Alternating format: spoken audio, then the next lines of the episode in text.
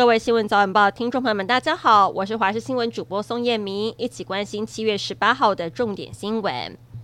台中丰年机场今年首度被国防部征用作为汉光演习的场地之一，在今天也进行预演。F 十六战机是陆续降落在机场跑道上，另外还有 C 幺三洞运输机也滑行起飞。丰年机场这次被用来作为战机跟运输机紧急起降跟挂弹等作战任务，在今天先进行全兵力预演。正式演习将从二十四号正式展开。这次台东之本海岸被纳入红色沙滩，丰年机场也被征用，可以看出这里成为守备的重要地点。美国《华盛顿邮报》刊登一则红海创办人郭台铭的投书，内容是在反驳先前民进党总统参选赖清德投书所提出的维护台海和平方案。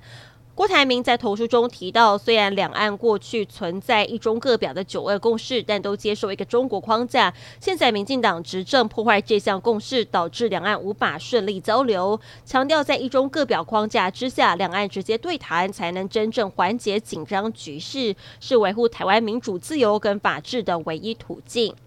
说到台积电，大家一定会想到这是份高薪的工作。根据日本媒体报道，台积电正规划要在日本熊本新建第二座晶圆厂，近期公布招募派遣员的福利，引发热烈讨论。他们开出了三千日元的时薪，相当于新台币六百多元，还有每个月三万块日元，大约是六千多台币的交通补助。算下来，一个月如果全勤二十一天，薪水折合新台币可以达到十三万元。比起一些日本企业的正职员工还要高，也让不少网友留言要赶紧去应征。行李寄存跟旅游平台公布了他们针对全球一百座最繁忙的机场研究餐厅评价价格选项的评选出十大机场美食排名，台湾的桃园机场也在名单当中。在这波评选当中，桃机拿下第三名，在桃机可以品尝到不少全台各地。道地的美食，而且只要花费新台币约一百七十元就能享用一餐，填饱肚子。这价格也是前十名榜单当中最实惠的。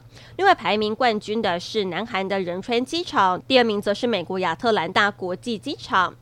让乌克兰谷物可以安全出口的黑海谷物协议在十七号午夜到期。克里姆林宫表示，因为俄方的要求都没有被实现，因此宣布终止协议。由于谷物协议到期之前正好发生克里米亚大桥爆炸事件，俄罗斯一再强调终止协议跟事件本身并没有关联。不过，针对克里米亚大桥遇袭，俄罗斯总统普丁扬言一定会展开报复。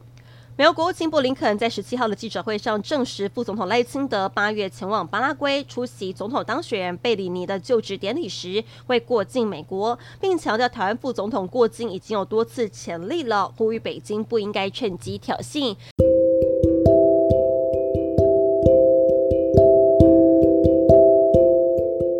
以上新闻内容非常感谢您的收听，我们再会。